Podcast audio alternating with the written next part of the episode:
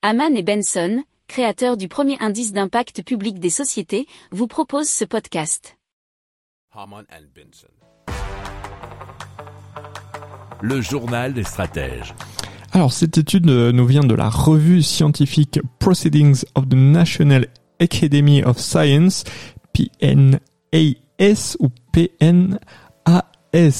Alors ce sont des chercheurs américains qui ont calculé la somme d'argent que nous fait perdre la destruction de la biodiversité, mais aussi ce que nous pourrions gagner à la protéger dans les années à venir.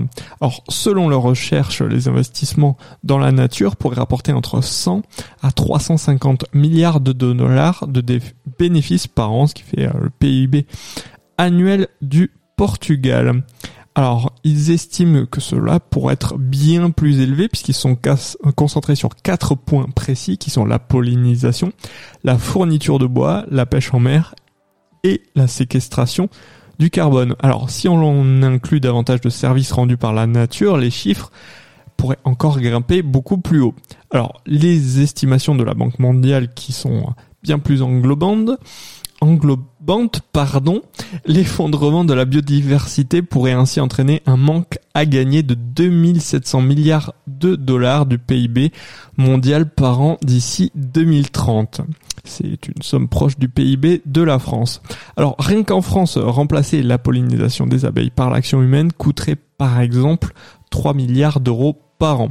Alors il y a une autre solution qui est mise en avant, c'est donner une valeur monétaire aux services rendus par la nature, donc exactement comme la pollinisation.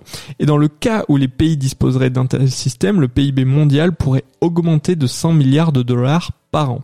Alors concrètement, comment ça pourrait fonctionner? Les gouvernements dédommageraient les propriétaires fonciers pour qu'ils préservent leurs terres au lieu de les convertir à l'agriculture ou à la construction, par exemple. Pour approfondir ces sujets, abonnez-vous à la newsletter de Haman et Benson et écoutez nos autres podcasts que vous retrouverez dans les notes de l'émission ou sur notre site internet.